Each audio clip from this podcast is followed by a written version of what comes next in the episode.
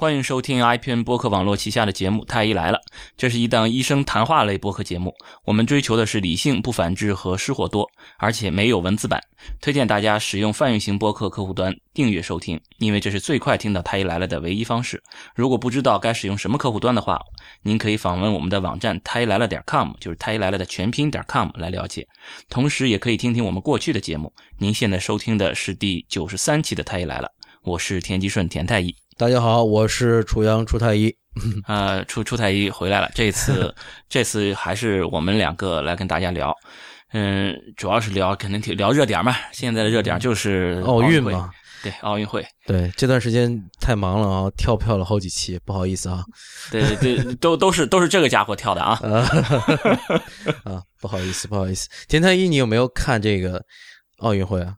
看了看了几场，就是。正式的比赛，或者说完整的看了几场比赛，完整的我我哎呀，完整没没的我我我还是比较喜欢，一个是游泳，一个是田径，我对这两个还是比较喜欢，还是就是白天的看过一点，哎呦，晚上晚上也也看过几个，我我百米百米决赛看了一场，我基本都是在朋友圈看的。哦，你看我我是体育迷啊，就挺着大肚子，你再不看再不看看，挺着大肚子，你几个月了？你几个月了挺这个大肚子？就如孕，我这肚子现在如孕三个月大。这我我这一次这属于这属于什么呢？属于非运动损伤损伤，对不对？就如果运动的话有损伤，我这属于不运动的不运动的损伤。前几天还看着一个什么微信上面讲，竟然教大家静坐啊，说坐着不动对身体有好处。其实坐着不动怎么会对身体有好处呢？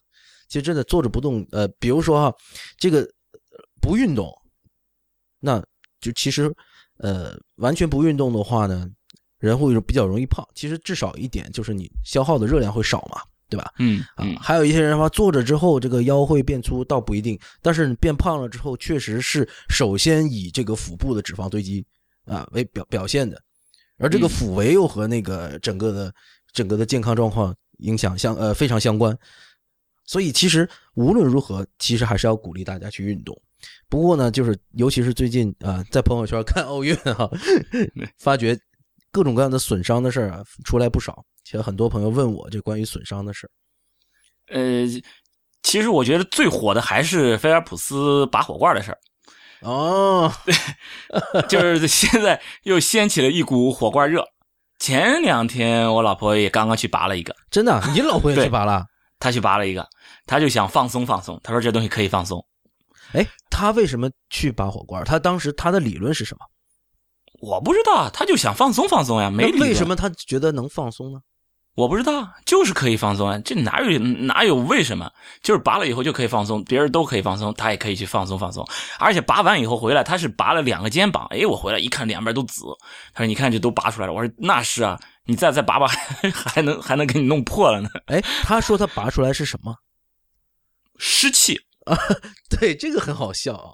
对啊，当然了，肯定有人说啊，你们根本就不懂中医啊。对对，而且而且当天他说是拔完之后八个小时之内，反正他算了算，要到晚上十点之后才能洗澡。啊，对，怕湿气再重新入侵，再重新从这个地方再进去。对，啊啊，我就笑笑就呵呵了。但实际上呢，确实拔火罐啊。从这个物理治疗的角度说，它还是有一定的道理的。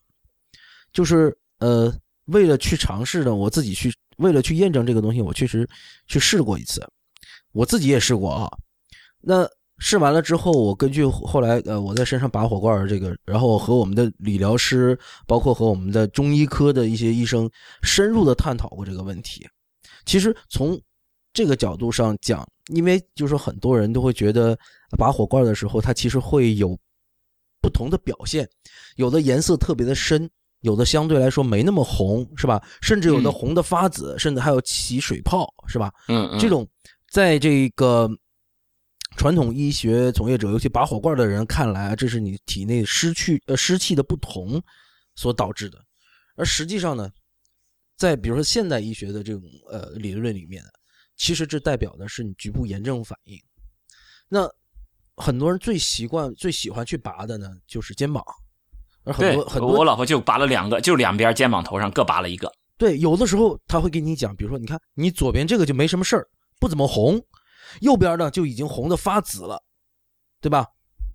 其实这两边确实因为呃生活习惯或者说是工作的习惯，导致两边的这个用力不均匀，甚至这个可能会有一些呃，比如说我们说的这种筋膜炎，然后呃或者说就是老百姓说的劳损，这种劳损的程度不同，这种筋膜炎的程度不同的时候呢，其实确实会出现的这红的不同。那这些红是什么呢？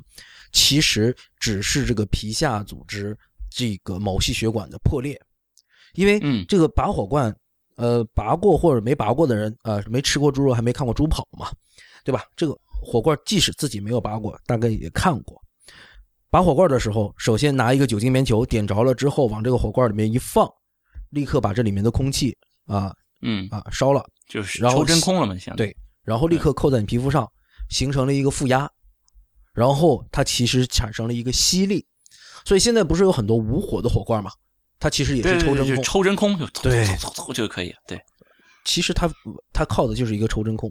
抽真空之后，它这一个强大的吸力，如果局部炎症反应重的时候，那个血管脆性也大，比较容易出现这个毛细血管的破裂出血，所以局部出血就会比较多，淤血看起来很多。所以大家看到红的，甚至红的发紫的这些，其实都是皮下的淤血。啊，而不是所谓的湿气。那我刚刚一开头我还在讲说拔火罐很可能是有点用的，为什么呢？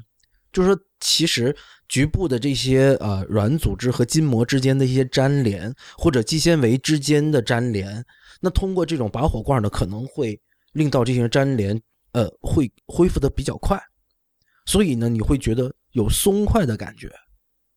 实际上，刚才我们讲了，你不用火。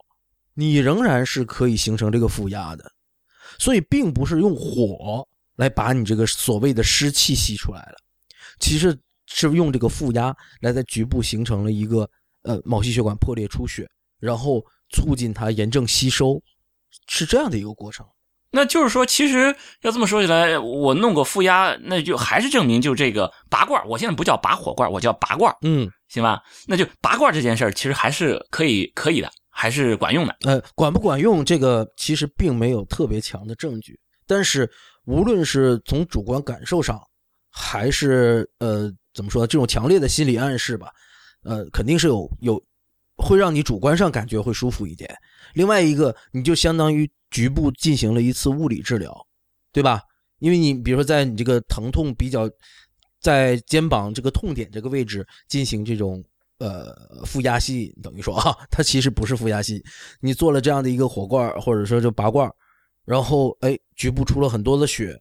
如果是你再加上热敷，啊，比如说你再用一些止痛药，其实炎症吸收起来就更快，因为你很多炎症介质其实释放到组织里面，是吧？它促进它吸收，然后原先的整个的这个炎症的环境被破坏掉，实际上很有可能是因为这样的原因。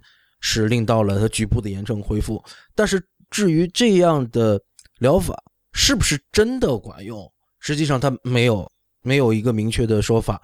很多的文献也是在说，当然，呃，国内的一些呃中医的这种呃期刊是会说它有用的哈，对。但是我个人的体验和和一些理疗师、中医师的沟通之后，结果就是，呃，它其实这种呃主观的心理暗示作用和这种物理治疗的作用是存在的，啊，但是。它到底有没有湿气这个事情，我是没有办法去支持这种理论的。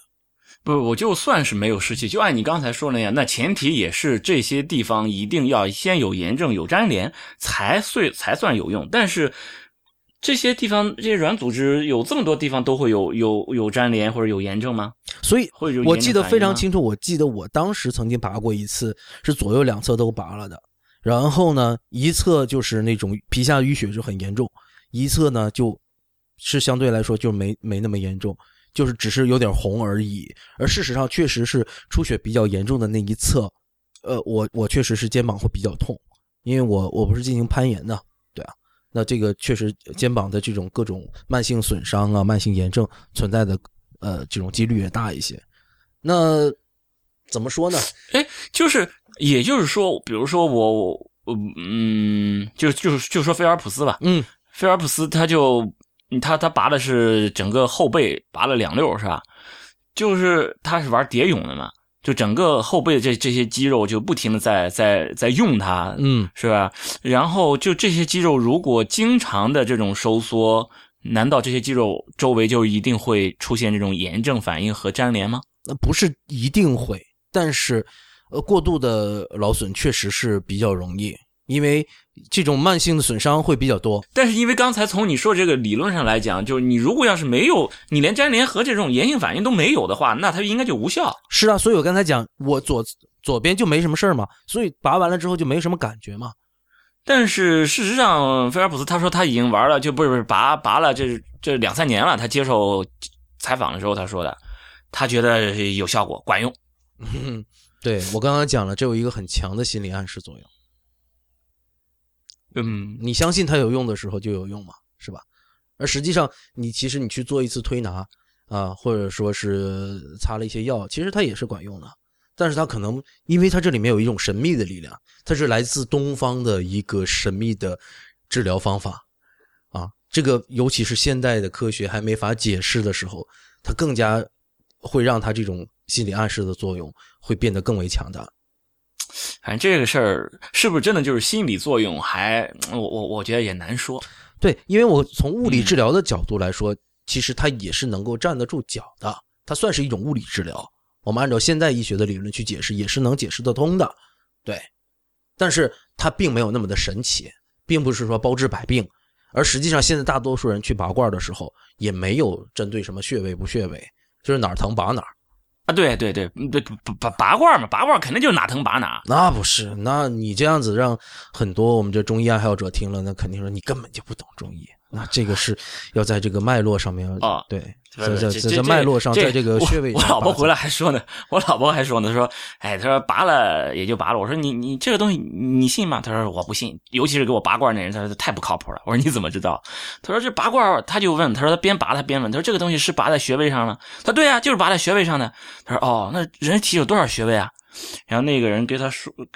那个人当时收了一个多少几几几百几十几的个学位，我老婆说：“哎呦，有这么多！”他说：“那是。”啊后来老婆上网一搜，嗯，不是那么那么回事儿。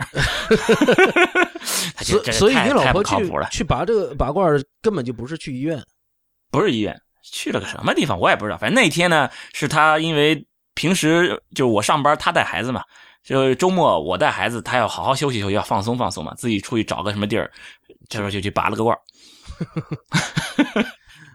所以，所以这个事情呢，呃，其实我的态度是相对开放一些的，就是你要想去拔呢，就拔一下，因为，呃，不要太过分就好了。因为有一些，因为因为前段时间我看过在微博上有有一个很触目惊心的照片，就一个老年人拔拔破了，对，拔了之后那个皮肤都溃疡了。嗯啊，这个我也不知道他是怎么拔的哈，对。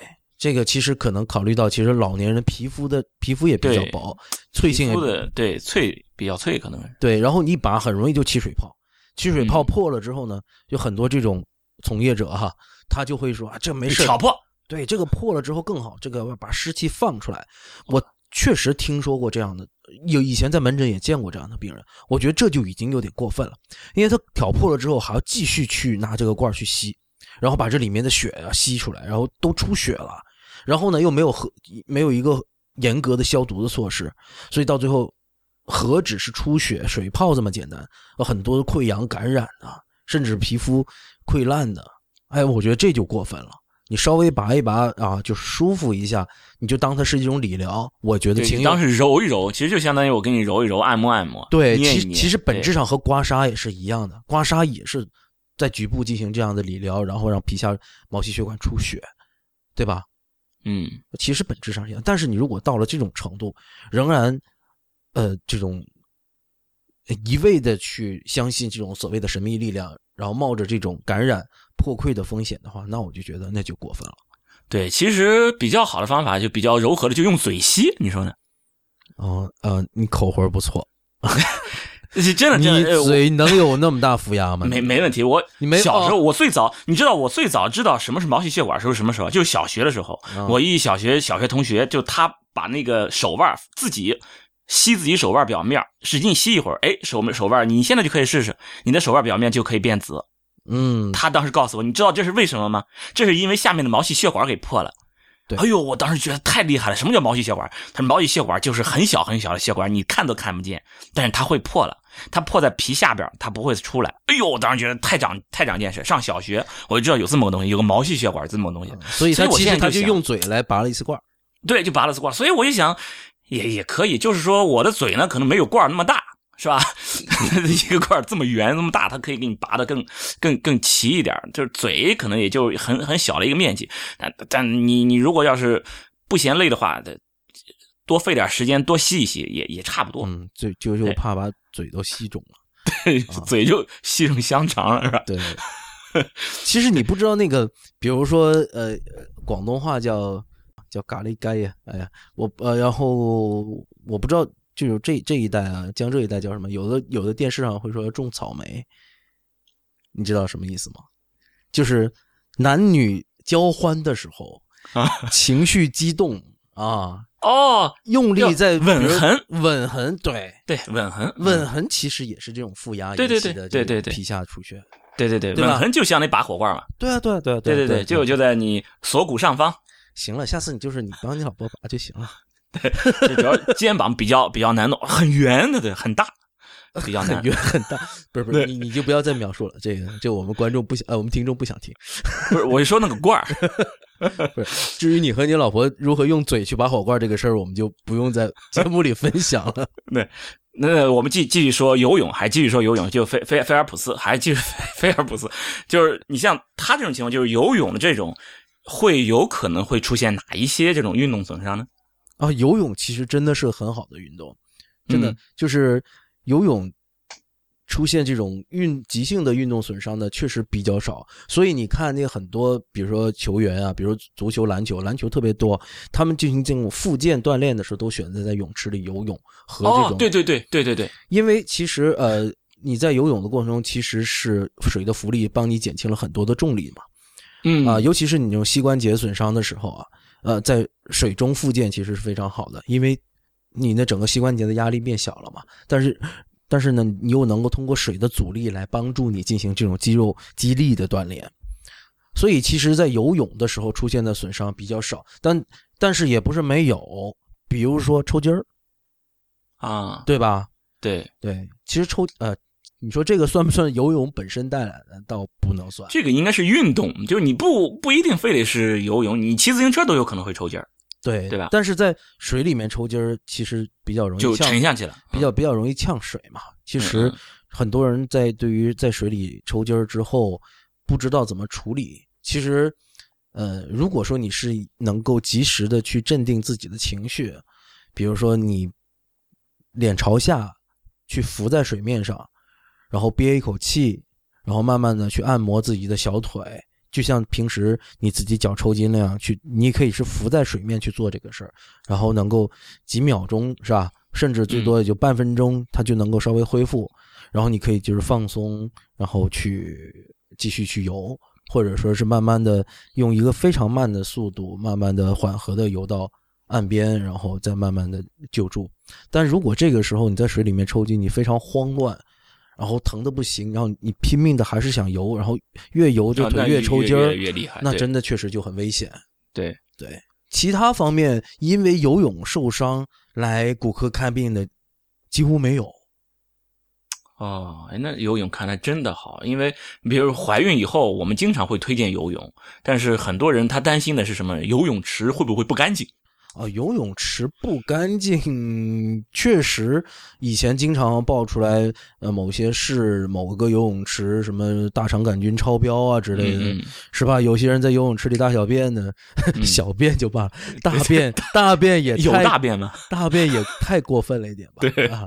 那当然了，其实这种大肠杆菌并不是只有大便里才有，是吧？啊，啊，对。但是这种，呃，泳池不干净这种现象，就跟游泳这个运动本身是没有关系的。对对吧这没关系。对，我们还是讲讲这个运动。那就是说你，你像这这这些游泳运动员，就是我要想出成绩的话，他主要是需要身体的哪些呃的这些这些力量要求会比较大一些？哦，那不同的泳姿，因为我个人我只会蛙泳，而且游的也就一般般吧。嗯，对我，呃，所以我只能说从一个骨科医生的角度帮大家分析一下，因为我自己不会游自由泳，也不会游蝶泳，也不会游仰泳，但但是没吃过猪肉，还没看过猪跑嘛，是吧？这个不是不是猪跑，那是人在游泳。那比如说蝶泳，那很明显就是腰腹的力量，因为它其实是做着这种在以腰为中心，呃，在它的上肢和下肢进行这种大幅的摆动。所以它需要很强的核心力量，所谓这种 core strength，核心核心力量其实就指的这个在脊柱周围，是吧？然后大家可以摸一下自己，你的上半身你能摸到你自己的胸廓，是吧？在下半身你能摸到自己的骨盆，可是，在胸廓和骨盆中间，啊，除了一根脊柱之外，都是软的膘。啊，你摸的是了，人家摸到的人鱼线是吧？马甲线，对。那实际上这些都是腰肌腹肌，嗯，那这腰腹力量起了非常大的作用。所以如果没有好的腰腹，蝶泳肯定游不好的。嗯，那仰泳，呃，仰泳我不会游啊，但是我这个真是纯外行哈，大家想喷就喷。这个仰仰泳，我感觉它就是一个倒着的自由泳。啊，所以因为它也是脚在打水嘛，然后对对是主要动力来自于上肢，所以我感觉这是上肢力量比较好。如果有听众对于仰泳比较专业的，可以到时候给我们写信来分享一下啊。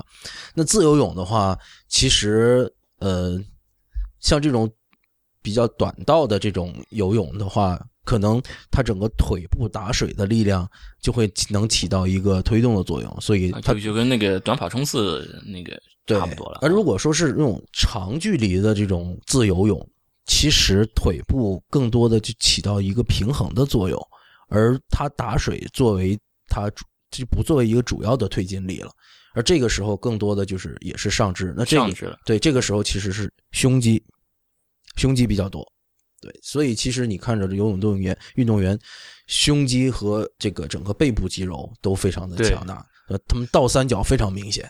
嗯，对，身材都都爆好，对吧？都都男男生还男生都爆好，女生倒三角就就很多人就接受不了了。没关系的，只要只要可爱就行了啊！对对对对对，福原会是吧？对，那对你说到这个这个长跑长长距离短距离，其实长跑和短跑其实对于身体的要求也是很不一样的，很不一样。对，真的很不一样。其实，呃，你我不知道你留意了没有，就是其实短跑运动员的们。他们的上肢肌肉也非常发达，哎，是是是是是，对，因为他需要用上肢肌肉去带动他摆臂。如果说你你试一试，你跑步的时候手臂不摆，你你是一个什么状态？其实很不协调的。嗯，那其实，在发力的时候啊，其实这手手臂的摆动是可以带动你整个向前的。所以呢，其实所他们摆臂也是非常有力的，所以他们上肢也是非常发达，而。我们来看短跑运动员和长跑运动员他们的体态哈，短跑运动员其实他们的肌肉会很发达，会很粗壮，尤其是大腿，然后臀大肌、屁股。我们说大腿前侧股四头肌，这个股四头肌的作用主要是什么？伸小腿啊，伸小腿，大家可以想象这个动作，就等于说不是你要告诉大家什么叫伸，什么叫屈，怎么叫伸小腿，怎么叫屈小腿？呃。我们把这个已经弯曲的这个膝盖伸直这个动作叫伸，啊，已经伸直的这膝盖把它弯曲下来就叫屈，是吧？嗯啊，那股四头肌的力量主要是用来伸小腿，所以呢，它大腿的整个的肌肉是非常发达的。但是还有一个我刚才讲的臀大肌，屁股，短跑运动员屁股都很翘的，你你留意到没有？因为什么？他这个。向后，呃，就跑的时候，他要甩这个，把这个整个的下肢向后甩动，而整个的下肢伸大腿的这个动作是臀大肌，是臀肌。伸这个动作，大家伸大腿的动作，大家就可能比较难理解了。比如说，我站直了啊，单腿站立，另外一条腿向后去运动的时候，这个动作叫伸。叫伸大腿，要伸大腿。对，嗯，就比如说把你的整个的大腿往后摆动的时候，这个时候大家可以摸一下自己的屁股，哎，这时候屁股是绷紧的，是绷紧的。对，所以在短跑的时候，这个整个的臀大肌其实是是需要发力的。啊，我以为是因为短跑的就统治性的基本上都是黑黑种人嘛，但是我我以为就是黑种人这个人种他们的屁股比较翘呢。那你如果说是同样都是黄种人，然后一个这个跑步的人，那他这个臀臀肌可能也会比这些不跑步的人的臀肌要发达啊。对，然后另外一个就是爆发力和耐力的问题了。对，就是爆发力的可能他这个肌肉可能会更粗壮。我们先说长跑。长跑的时候呢，其实它是一个对热量消耗非常大的一个运动，是不是？持持续时间非常的长。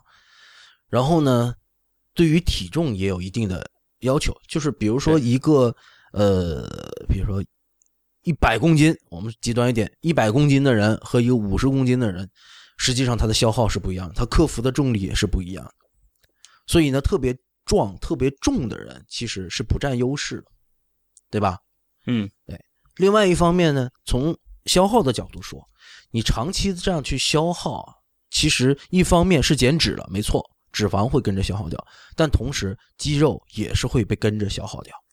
所以，其实在这种长跑运动员身上，你很难见到那种特别粗壮的肌肉。对，就是身材都是精干巴瘦的那种。对对对对对对啊！当然还有一些人会说啊，这些人的肌肉啊，肌纤维会更长一点，但这个其实倒不重要。但是这种呃粗壮的肌肉的这种爆发力，会比这种稍微纤瘦的呃肌肉的爆发力会强。所以其实短跑运动员更强调的是爆发力，而这种长跑运动员更强调的是一个耐力。呃。所以其实他们整个的训练的方式也不同，然后整个的这个身体素质，呃，也不很很不一样。那当然，即使是呃一个长跑运动员，如果说世界冠军级别的长跑运动员，他短跑可能也比跑得比你快啊。但是就是说，我们就是说放在一个同是世界顶尖水平的这样的长跑运动和短跑运动员，你能明显的看得出他们身材的差异。对，这个其实就是就是法拉赫跟那个博尔特的区别嘛，对对吧？对对对。然后最近最近几年，我发现这种短跑运动员的，就是身高越来越高起来了。哎，不，呃，可能也就是博尔特给大家的这种不是这种错觉吧？不是，真的是这个是一个效率的问题。就是什么？但是之前可是说高个子跑不快，不是说不是说跑不快吧？就是说高个子，因为他起跑这一块可能会会会有劣势嘛。就是你需要把你的重心升升高，升高的更高一些。就是你的起跑的这一块的需要付出的这个代价，需要付出的时间会更多呀。啊，实际上是这样。就是假如说两个人步频在单位时间内，他的步频是啊是一样的啊，那步子大，那步幅大的人会占优势嘛？对。那那过去说高个子跑不快，他其实他步频这个呃频率的频哈，嗯，它频率是很难达到这个和。矮个子矮个子的一样的，但是如果说你能够让一个高个子的步频达到和矮个子是一样，而他的步幅大很多的话，他的效率就很高。所以确实是高个子会更占优势。嗯嗯，对，那那也是前提是你得让能让自己的这个步频能够快起来，然后其实对于这个肌肉的这个要求其实是更高的。嗯，对啊，所以我们现在在比的，就等于说大家是看的是奥运会啊，那就是全世界最顶尖的选手在这儿。那如果说是那两个人，一个高个子，但他呃虽然步幅大，但他步频不行；另外一个矮个子，他虽然步频快，他步幅不行。那这个时候确实是比较难比较。但是如果说是上到这世界顶尖水平的时候，大家都可以达到一个比较快的步频的时候，那就是要比步幅了。对，那那反正你甭管怎么说，现在全世界跑得最快的人，他就是高个子。那这这个这个倒不足以是呃成为这个这个证据。但是我相信，如果说我找到一个肌肉发达、跑步姿势很好，然后有很有潜力的人，我就不断的训练他去加快他这个频率，然后把这个步幅逐渐去加大。对我我相信应该是是很有潜力的。啊，当然了，就是我不，我只是骨科医生哈。这个对于我不是短跑教练，所以说的不一定对，这是我个人理解而已哈。哎，那那你就从医生这个角度，你比如说这些短跑或者是长跑，他们在身体，因为我我我是知道很多这些田径运动员，他们退役之后会伤病满身。对，对不对？就这，你比如说短跑和长跑，就是跑步的，就是竞赛运动员，就他们的这个，如果就是退役之后，他们这个伤病主要会在哪里出现？我们先不说退役，我们先说现役的啊啊啊！这个时候你根本想象不到人的肌肉收缩起来力量可以有多强大。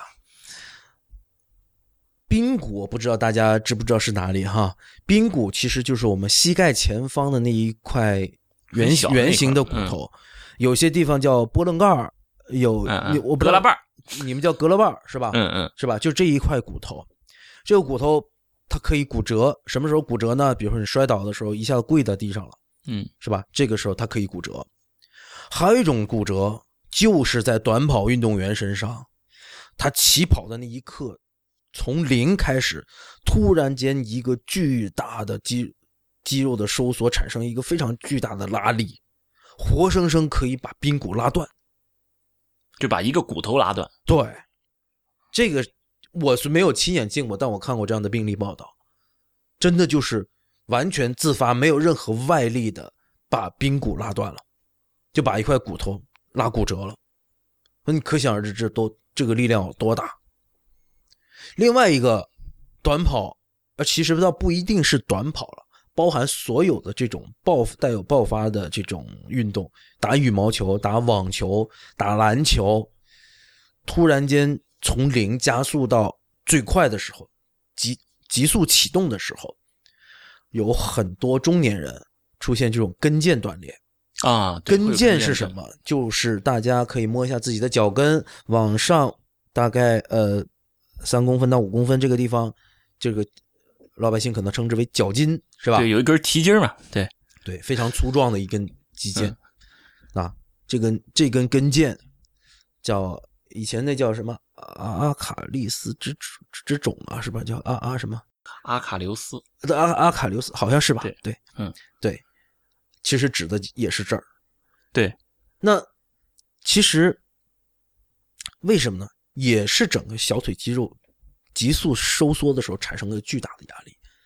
那有一些人可能是因为拉力太大，还有一部分是因为中年人，他力量非常的大，但是他这个肌腱的这个弹性啊，就有点像橡皮筋儿一样，用的久了之后啊，弹性下降，老化了。比如说你新买一根橡皮筋儿，是吧？你怎么拉它都不会断。可是你用了一段时间之后，你发现表面出现裂痕，啊，然后你拉一拉，突然间哪一天它就崩断了，就是这样。这肌腱也是一样，人老了之后，所有的肌腱它的含水量，这里面的呃里我们人体的组织里面都有水哈，那其实这个含水量和它的弹性呢也是有一定的关系。那这些肌腱含水量下降的时候，它的弹性会随之下降，然后它会老化。也甚至会出现一些劳损或者裂痕、微损伤，而在你，可是人到达比如说三十多岁的时候，你可能力量达到一个非常大的力量，然后你比如说在打羽毛球的时候，这时候一个球过来有点偏，你可能一个箭步出去去准备救这个球，这个时候。脚跟这个脚尖发生了一个非常强大的蹬力，而这个蹬力呢，有很大一部分是由这个跟腱来贡献的。然后这时候跟跟腱就承受了一个巨大的拉力，然后一下子就可以把这跟腱拉断。以前我们医院就有一个有一个主任，就是在什么打排球比赛的时候、打篮球比赛的时候，一下子突然间他就会说：“哎呀，怎么有人在后面踢我？”啊。这个是非常典型的一个表现，然后这个时候实际上没有人碰过他，还有一些人会说，刚才有一个人用木棍敲了一下我脚跟，或敲了一下我的小腿，他都会有这种感觉，就砰的一下被人敲了一下，然后回头一看没有人碰他，然后再一摸发现提脚跟没有力气，然后局部特别疼，甚至有的时候还能摸到这个局部有一个凹陷的感觉，然后跟腱就断裂了。哎，就是那我我往下蹬的时候，是相当于把这个脚脚后跟往上抬，那应该是让我的跟腱缩短了呀。它怎么缩短？怎么还会让它给拉断了呢？就跟橡皮筋，我把它缩短了呀。它承受拉力，这个是肌肉的收缩呀。就是肌腱和肌肉它是连成一体，就是在缩短的时候才能产生巨大的拉力啊。那你想，我们就再来重新回顾一下刚才我说的这个伸小腿的动作。原来肌肉是放松的，它只有在收缩的时候才能产生这个拉力的。诶，那那就是说，那就跟橡皮筋一样，橡皮筋我只有只有把它拉长的时候，它才容易断呀。我把它缩回去，它就不会断了呀。橡皮筋那种被拉断是被动的被拉断的，这个是主动的被拉断的。所谓的被动的被拉断，就是它是一个静态的放在这儿。然后是有一个外力施加在这个橡皮筋上面，把它拉长，然后逐逐渐拉断的。而这种，比如说人的这个关节是怎么开始动起来的呢？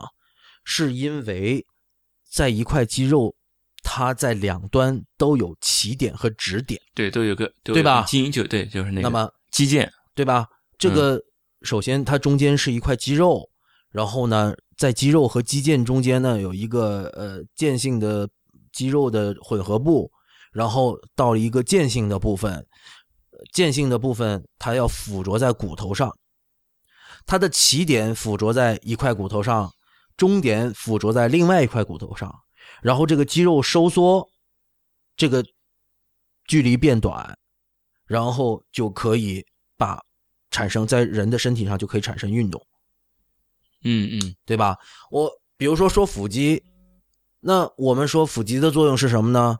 是拉近上半身与骨盆的距离，或者说拉近胸部与骨盆的距离。所以大家在比如说做什么腹肌的运动，做仰卧起坐的时候，你能感觉到腹肌要收缩，然后胸部和腹部和和骨盆才能够变得更拉近，这个时候才能产生这种运动。而跟腱，我们再重新回到刚才那个话题上，跟腱。那必须你这个小腿腓肠肌是吧？你要收缩，你才能产生一个拉力。我们说叫提踵，踵就是脚跟，嗯，要提脚跟的动作。你必须，大家可以现在尝试一下，做一下这种提脚跟的动作，是不是？那你会发觉哦，哎，真的，这腓肠肌就是小腿后面的肌肉，是吧？腿肚子，腿腿肚腿肚子。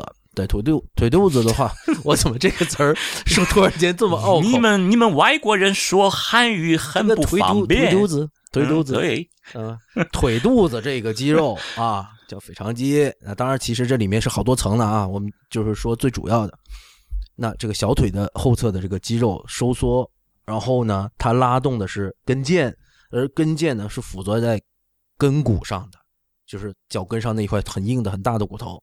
然后再能提起做这个提脚跟的动作，哦，就是生生的这样，我在主动发力来拉这个跟腱，来来来，对，来拉这个腓肠肌这个肌腱的时候，就把它给拉断了。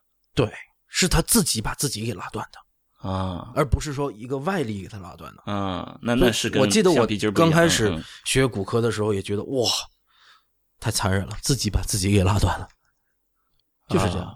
而这个对，因为你看，嗯，你你看橡皮筋，它其实自己它不具备活性嘛，对对对，对吧？它是要外力才能给它拉动，所以它那是个被动的拉伸，所以这两种是完全不一样。对，好像是这种跟腱断裂还很多见，对，跟腱断裂非常多见。这个，我我我我跟你讲，其实更多的是发生在这种所谓的中年人啊，三十五岁以后会特别多见。呃，我有一个相对来说并并不是的很有统计学依据的这么一个一个感觉，但是这个是我自己的临床经验，就是说，呃，这个年纪的人啊，其实我就是这个年纪的人，不服老啊啊，扶墙，嗯啊，认为自己这个很行，嗯，觉得我还很年轻啊。什么运动我都可以来。我年轻的时候，想当年我怎么样怎么样怎么样，是吧？但是身体的老化这一点，似乎自己并没有感觉到，而确实你也是主观上感觉不到的。它是一些呃这种非常细微的变化，你看不到的。就像这些橡皮筋它在内部老化，像轮胎、橡胶在内部老化的时候，有的时候你在外面还看不出来。而这个时候，呃，其实是非常。不对称的，就是你主观对于自己身体的认识和你身体的真实情况其实不对称的。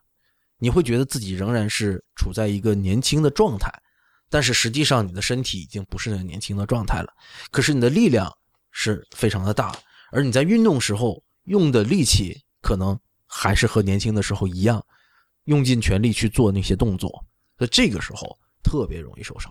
对，就是你的跟腱已经，或者说就是你的肌腱已经变脆了，但是你的肌肉还没萎缩，然后你的这个这个这个肌腱就就承受不了了。其实刚才我说这一番废话都可以用。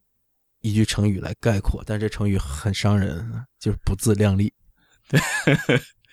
对对对吧？就是就是不自量力嘛啊！我自己自从呃膝关节半月板损伤之后，意识到了这个问题。当然了，实际上我的半月板损伤是归结于我是盘状半月板，对啊。哎，那那这个跟腱如果断了怎么办？缝起来？嗯，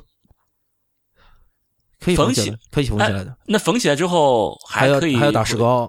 呃，我知道，就是恢恢复好之后，还就能能做的就跟我缝之前应该就是在功能上差不了多少，会会影响很大吗？会有影响的，它的强度发生再次断裂的几率都会变高，它的强度至少我觉得，呃，我看过很多的资料，至少要下降三分之一的，要下那那下降很大。所以我们基本上是不建议说做过就已经肌腱锻炼过的人，然后呃重新去做剧烈运动。日常的生活应该是没问题的，但如果再重新去做剧烈运动，发生再锻炼的可能是有的。那对于这些职业运动员来说，他一旦跟腱断裂，那就那那就可以说就意味着他要退役了。刘翔啊，啊，对吧？刘翔后来不是又断了吗？对。对吧？对，其实就是一旦他断裂过，其实就应该，就是从从健康角度来来说，他其实退役对他来说是最好的选择。对，哎，这个回到你刚刚说的现役和退役，呃，我接触过，因为我们是这种呃骨科嘛，所以接触会有很多运动员，过去或者做过运动员，或者说是比年轻时候比较喜欢运动的这些人，呃。我们说叫退行性变，所谓的退行性变，你可以理解成是一种倒倒退式的变化，身体。嗯，对，可以理解成是老化。那它的老化，就是感觉会比一些呃正常人吧，我们说或者普通人会来的更早一些。但是呢，呃，其实有关的文献，这种关于运动医学的呃研究也很多。其实我们。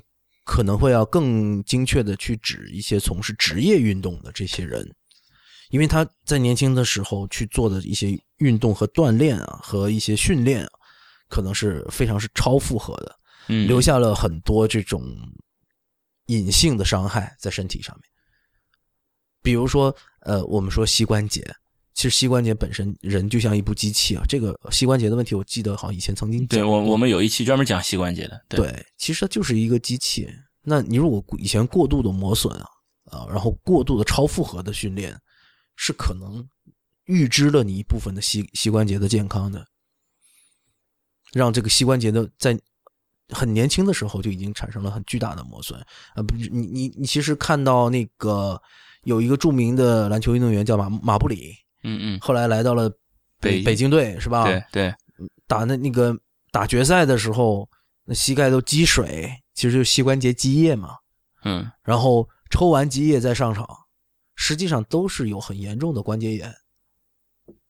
否，其实这个关节里面的积液是一种炎症的表现。嗯嗯，那通过积液来它来修复，然后这个关节积液的状态，其实它就是一个炎症的表现。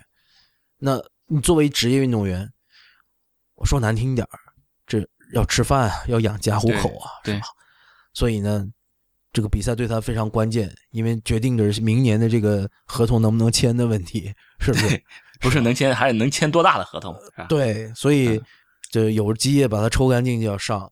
那再往前，我们经常在讲中国是举国体制，是吧？对对。那举国体制，那运动员。去参加奥运会那是政治任务，这跟打仗是一样的。你关节疼，打封闭照常上。也就是打封闭是怎么回事？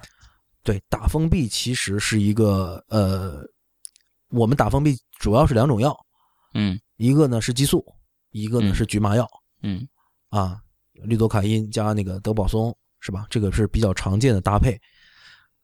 局麻药就是麻醉药，打在局部组织浸润了之后，嗯，局部不疼了。另外呢，激素打进去之后呢，激素呃减少炎症反应，减少炎症反应。这个学医的很多知道，那不学医的反正你就知道它能消炎，是吧？但这个消炎其实呃对于激素的各种负负面的影响和副作用，其实大家多多少少也听说过。对，就是消肿消痛，是吧？对对。所以呢，反正至少能保证你这个比赛打完。对，但是你可想而知，实际上他在比赛之前他已经处在了一个病态。但是呢，你强行的去让他相信你不是病态，你其实是在骗自己嘛。打封闭其实打了封闭，然后继续锻炼这种行为其实是非常不可取的。那甚至他们这种职业运动员，他就不是锻炼这么简单了，他要去竞技。对，那其实就相当于就相当于已经疼了，疼是什么意思？就是身体告诉你，哎，不行了，不行了，你停下来，我我我这是不行了。然后你说，嗯，我把你麻下去。我不知道疼了，我继续干，完全无视身体的警告嘛？对，无视这个警告，你已经亮红灯了，不行，我把这个灯给你关了，是吧？我继续再干。对，所以其实我我我我个人是觉得这种是非常的反人性、非常的不道德的那其实我们曾经讲，呃，我们没讲过啊，但是我记得，其实在这个网络上经常会发生这样的讨论，比如说李娜。他从这个国家队离开之后，他他要去美国训练，作为一名职业运动员。其实也，他从一些采访里面也曾经表达过对于中国整个的训练的这种机制的一个不认同，是吧？其实，呃，嗯，在一些相对发达的国家，这个对于运动这个理解和我们国家对于运动的理解似乎是有一些偏差的，对吧？即使是。有一些人他达到了一个很好的竞技状态，但是他认为这个是他人生的一个追求，而不是一个政治任务。而在中国，呃，这种竞技体育、职业运动员，他被附加了更多的含义，他被赋予了更多的这种责任在身上。就是我们这个职业运动员，这个职业呢，就不是跟国外这个职业运动员还是不赖。国外职业运动员 professional。嗯，就是说，对他就这方面是非，就是他是从事这方面的工作，就这方面他是非常的，就是专业。对，呃，对。然后我们这个职业呢，就是，呃，就跟公务员有点像，嗯，对吧？就是你你你你从事了这一份职业，就是你被国家安排到这么一份岗位上。从事这一份职业，这是我们的这种这种职业，就是一种岗位，给你定编定岗。对，其实因为这种体制背后出现的一些呃很奇怪的现象，我们都能够或多或少的感知到。比如说，这种看起来只有十一二岁的这种体操运动员，虽然他们的身份证和各种证明上都证明他们满了十六岁，但是难道大家看不出来这些小？这些还是小孩吗？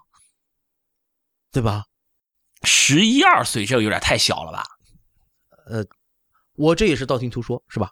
啊啊啊！我我没办法证明，因为人家各种官方的证明上都证明他已经满十六岁了，是不是？嗯。但是你可你看一看他们的整个的样貌和身材发育，然后练体操真的是很从很小很小就开始练的，对吧？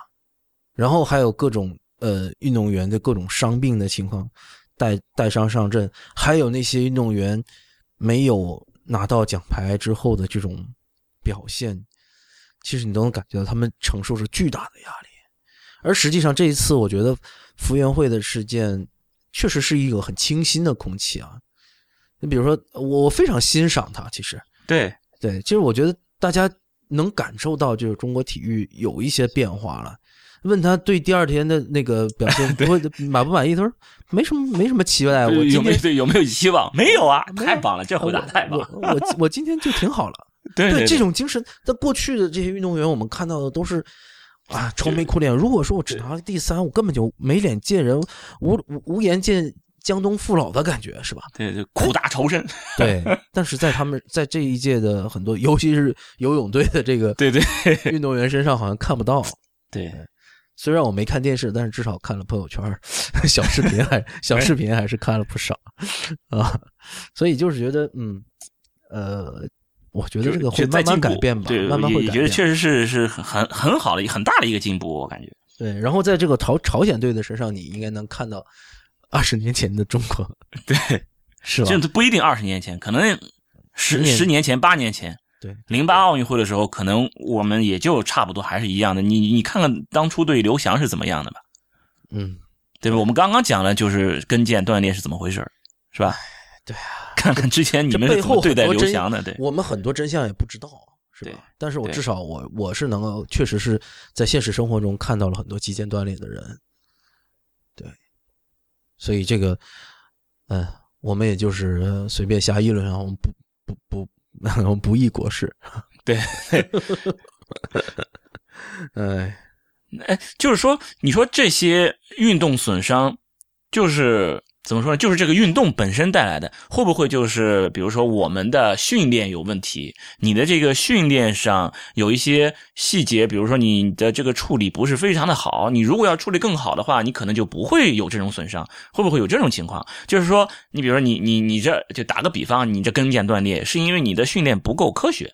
如果训练科学的话，你就可以对它有有一定的保护。就会不会有这种说法？呃，这个我确实没有发言权。为什么？就是。我我至少从道理上讲，我认为一个运动队哈，嗯，如果一个运动员受伤，这这是一个巨大的这个损失。对，所有运动员和教练员都应该不想自己的运动员受伤。嗯嗯，对，我想，所以，呃，但是话又说回来，中国人多，这个不行，还有第二个上啊。但是对于那种。表现特别优异的运动员，我想教练员是绝对不想他受伤的。所以就是说，教练员其实教练运动员谁都不想受伤，但只是说大家还没有就并并不清楚一个更好的一种一种训练方式。你比如说，嗯，就就比方说那个说 C 罗啊，还有梅西，他们基本上不受伤，都说是因为他们训练的好，训练的更科学。这个我没办法这么说，因为。第一个，我没有参加过职业运动员的训练，是吧？我也不知道他们是怎么训练的。但是，反正过去的一些听说一些这种田径队的训练是非常反人类的。那那那我是听说过，对。但是我确实没有亲眼见到过，我也没有办法去评判他们。那就只是国内这样，那那国外他们也是这样吗？就是用一种怎么说呢？一种损耗型的一种一种损伤，一一一种一种训练。然后就为了获得最后的那那枪响那那那那个时刻，最终那个结果，我倒觉得不一定是教练员去去强制他们去做的，因为这种呃，大家或多或少都运动过哈。那其实运运动是可以给你带来很强的这种征服感和满足感啊。那倒是对，就有的时候人的这种争强好胜的性格也会让自己去。不断的突破极限，因为这运动本身它就是一个突破极限的这么一件事儿，所以你如果要突破极限，似乎就是在训练的时候就会做一些超负荷的事儿那比如说我们说呃健美哈，那每一次的增肌的过程其实都是一个损伤再修复的过程。我们经常说那个 reps 就是呃一个 reps 怎么翻译呢？应该说是比如说一个哑铃。你选择重量的时候，你如果要达到增肌的效果，应该是选择一个你只能到举起十到十五次，甚至会更少。越大的重量，它可能对于肌肌肉的这种深度刺激，甚至让一部分肌纤维撕裂的这种可能性越大。所以他会选择非常重的重量来做比较少的次数。那因为我之之前呃去过一段时间健身房训练哈，那。这种训练的时候，教练就会告诉你，如果你想增肌，让这个肌肉更庞大，你必须要用一个比较重的重量，然后每一组大概做十次啊，比较科学的时候做十二次，然后最后的一到两次，基本上是你已经完全举不起来，需要人稍微给你一点帮助才起来。然后这次训练完了之后，局部的肌肉是剧烈疼痛的这种感觉，嗯，然后你再。补充大量的蛋白质，然后去修复它，然后它是一个增生性的修复，然后修复完了之后，这个肌肉会变大。通过这种方式，是一个修复损伤，呃，损伤再修复的这么一个机制，来让肌肉膨大的。所以说，你想想这个事情到底是不是健康的，我先不去做这种判断哈。对，但是，嗯。对你说，它是是不是一个超负荷的一个锻炼方式呢？对吧？你为了去追求局部的肌肉的一个维度，哈，然后过度的去做这样的训练，那那我个人其实因为去过一段一段时间健身房，我个人仅代表个人哈，我不否定整个健美行业，那我个人是不太喜欢这种这个他们所追求的东西，更多的人是追求极低的体脂。和极高的肌肉的维度，嗯，然后和极高的肌肉的分离度。所谓分离度，就是每一块肌肉都能清晰可见，有块儿，对，有块儿，对啊，不是说单纯的肌肉大就可以，还有分离度。去追求这个的话，我个人觉得意义不是特别大，这不是我想追求的东西。我想追求的可能是更健康的一个身体。对我，我你看我又没追求，我腹肌就一块儿，嗯，没有什么分离度。你谈什么分离度？你都孕三个月了，好吗？嗯，我一看等到你什么时候到到孕六个月的时候，就说明我腹肌比较大嘛，对啊，肌纤维比较粗壮。其实是这个大网膜里面的这个脂肪比较多。对啊，大网膜是什么？对，这里面打个岔，就是大家很多人觉得这个人肚子大，全都是皮下脂肪厚，实际上不是，很多人肚子大，肚子个油是。肚子里面内脏旁边有这个肠系膜，然后有大网膜，这个膜上面会积聚大量的脂肪，这里面才是真正造成很多人肚子大的原因。就啤酒肚，对对，倒倒不是真正皮下脂肪有多厚。其实皮下脂肪当然非常胖的人也是非常厚的啊，但是它那里面的整个的那个大网膜和那个肠系膜上面那个各种脂肪也是非常非常的多。嗯，对。那那就刚才就接着刚才说的这个，就是那有什么好一点的这种建议？就是说，你我我我既要运动，然后就是呃不不是指的这些就是职业运动员了，就是我普通的我既要运动，然后又可以尽可能的这种减少这种运动的这种损伤给身体带来的这种就是运动的副作用嘛，相当于。我要继续说那四个字不自量力。那我们逆其道而行之就好了。你要清楚的知道自己身体的极限。比如说，你已经非常长时间没有锻炼了，那这个非常长时间，比如说一年都没有锻炼过了，突然间去做一个非常剧烈的运动，这个时候其实你的身体是不不能够适应的，而且你的整个的力量和整个的弹性，其实都不一不一定能够适应这种强度，那这个时候出现这种运动损伤的几率就很大。另外一个呢，就是说运动的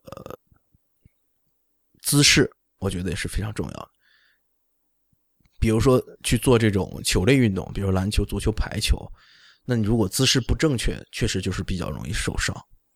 比如打篮球的时候，你你从来不注意保护自己，然后抢篮板、落地的时候，就是啊，就扭了，嗯，就经常会做一些我们说高危的动作。嗯，对你，比如说你你在人家身后跳起来，趴在人身上去。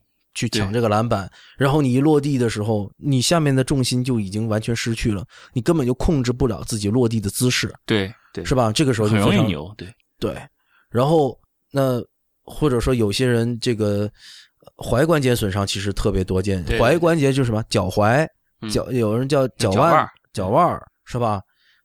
很多人也是逞逞强好胜，然后呢，呃，运动的时候就是不管不顾。啊，非常的激烈，然后经常扭脚，然后有一种人呢，就变成习惯性的扭脚，每次扭完脚呢，又不去特殊的处理它，不当回事儿，而实际上我们看到很多的这种扭脚都合并有骨折，但是大多数人扭脚是不会去医院的，对吧？啊，对，好，即使你没有骨折。你仅仅是有个肌腱的撕裂，实际上我们从骨科医生的角度，我仍然嗯，仍然是要建议制动的。这个制动最好的效果仍然是打石膏或者打夹板来控制这个踝关节的活动，让这个比如说已经撕裂的韧带去逐渐的愈合。而多数人呢，实际上扭了脚，第二天还是一瘸一拐的到处走。这到处走，最后他是达到一个什么样的效果呢？他看似是最后也愈合了，没错，是愈合了，但是它整个的肌腱长度可能延长了。嗯，对，就松了。我们对松了，对所以它整个踝关节的就是属于一个松弛状态，或者说专业点说叫不稳定的状态。啊不稳定。而整个踝关节不稳定的时候，那再次运动的时候也是非常容易再次出现这种扭伤的，因为它稳定性不好。然后这个时候呢，你又不带又不带上什么护踝啊、其他护具之类的。然后对于这种护具，其实也有很多的讲究，就是很多人啊，他觉得我戴上护具就不会受伤，实际上不是的，或者说我戴上护具它有治疗的作用，这也是错的。其实，呃，这些护具其实都是为了限制你关节过度活动。本身这关节，比如说活动是应该在左右这个，呃，内我们说内外哈，内外就比如说三十度这样的一个活呃角度里面去活动的。可是有些人他不戴护具了之后，他可能这个活动度就超过一个正常的活动度。比如说大家呃看电视或者说看到一些呃运动的照片的时候，你会发觉在这个篮球运动员突破过人的时候，他这个整个的踝关节是处于一个特别扭曲的状态的。是？吧？所以为什么就是篮球鞋会有很多高帮的篮球鞋，就是它其实也是帮助限制你这个踝关节过度的活动。然后好了，有些人受了伤之后，他突然间把这个护具戴起来了，然后他会有一种认识，认为护具能够帮助他愈合。护具其实最多它就是能够帮助你制动一点点而已，但是它起不到治疗的作用。而真正是呃护具是在什么时候用呢？是在你恢复期的时候用。比如说你这个虽然肌腱呃逐渐的在恢复了，但是呢它的强度还没有恢复的时候，那你戴上了这个护具呢，可以让你这个关节在一个相对呃有限制的这个活动度里面去活动，而不会出现过度的活动，而防止出现再一次出现损伤这种可能。它其实是一个预防性的作用。而并防止你再次损伤。对，对，它并不是说起到所以这一次是没什么没什么帮助的帮。助。嗯对，所以这些小的细节吧，我觉得，然后那也不知道我我我们听众里面有人有没有人攀岩的？攀岩的时候也其实有很多这种技巧，攀岩其实也非常容易受伤，但这种受伤并不是大家想的从上面摔下来的受伤，而是对，那就那就很受伤。就那个很受伤。实际上，攀岩是非常安全的，这我必须强调一点。但是它出现的损伤，往往都是在训练时候的争强斗狠，就是实际上这个难度你是征服不了的，但是你非要勉强自己。而你的，比如说我们说手指的手指的力，而实际上它并不是指手指指你手指有多大的力气，而是指你手指肌腱能够承受的强度。那比如说这个点很小，这个我们叫 hold，这个 hold 非常的小，那你其实你是以你现在的指力，你是根本就抓不住的，或者说你的肌腱根本，比如说你一百多斤，然后你这个地方只能放下两根手指，嗯嗯，然后你这两根手指根根本就承受不了你这个体重的。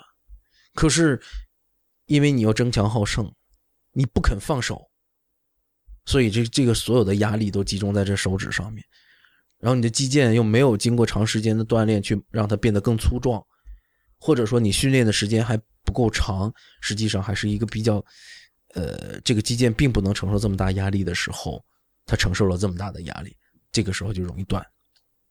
然后再加上肌腱旁边限制肌腱活动的有很多的这种旁边的韧带、侧副韧带，还有滑车，呃，对，至于滑车是什么，呃，只听一下就好了啊。反正这些这些结构都有可能在你一个过度的用力的过程中损伤。嗯，其实说到底，真的就是要不能够不自呃不自量力，量力而行，对，量力而行，量力而行。量力而行。好，那么本期节目我们就先到这里，谢谢大家的收听。太医来了的网址是太医来了点 com，也欢迎大家在社交网络关注太医来了。我们在新浪微博叫太医来了，在 Twitter 跟微信微信都是太医来了的全拼。同时，也欢迎大家收听 IPN 播客网络旗下另外几档节目：一天世界、未知道、内核恐慌、流行通信、High Story、无次元、硬影像、博物志、陛下观和选美。拜拜，拜拜。